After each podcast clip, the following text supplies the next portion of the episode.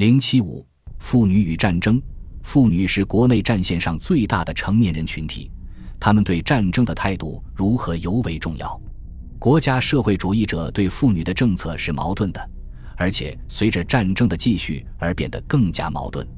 一方面，该党维护传统观念，认为妇女是母亲和家庭主妇，是基本的照顾者，他们将生育和抚养士兵后代。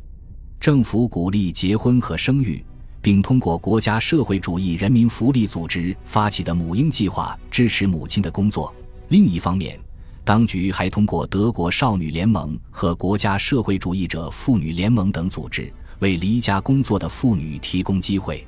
要注意，不应夸大这一进步，因为妇女工作却没有薪水。虽然她们获得了一些领导职位，但她们的决策权有限，她们往往要向男性上司汇报。然而，历史学家尼可克莱默指出，国家社会主义组织中的志愿工作为妇女提供了自我肯定的机会。妇女利用这一点为自己谋取利益，例如作为获取带薪工作的桥梁，或作为避免义务兵役的一种方式。战争的局势倾向于推动政权扩大妇女的作用。在两大战役之间的那段时期，伴随着妇女旧时的就业形式，如在纺织厂工作。做女佣或在家庭农场工作，从事文书工作或在服务部门工作的机会同时出现。国家社会主义者上台后，曾试图通过劝阻妇女外出工作来解决整体失业问题。符合当局种族标准的夫妇可以获得婚姻贷款，但条件是妇女必须离职。然而，在一九三七年，这一规定被悄悄废除，因为备战造成了劳动力短缺。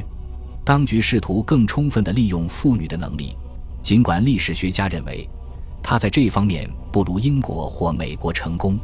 没有家庭责任的年轻妇女投入工作，有幼儿的母亲发现自己难以兼顾工厂工作和家庭责任。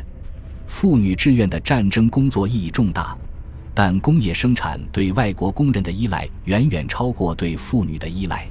除了志愿工作外，一些妇女不仅在德国境内。而且在德意志帝国占领的欧洲地区从事有偿工作。伊丽莎白·哈维的研究表明，作为教育工作者和福利工作者，他们在国外传播德国文化和国家社会主义思想。此外，由于对承担现役作战角色的男子需求的增加，妇女接管了军事行政和文书工作。大多数女性军人年龄在十九至三十五岁之间，没有直接的家庭责任。历史学家卡伦·哈格曼指出，妇女的部署规模远远超过了第一次世界大战期间的规模。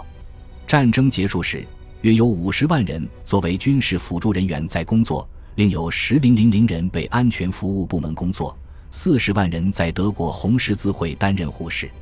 这些妇女像他们的男性同志一样，一次离家好几个月。他们的信件和归来成了德国国内听到战争消息的另一个渠道。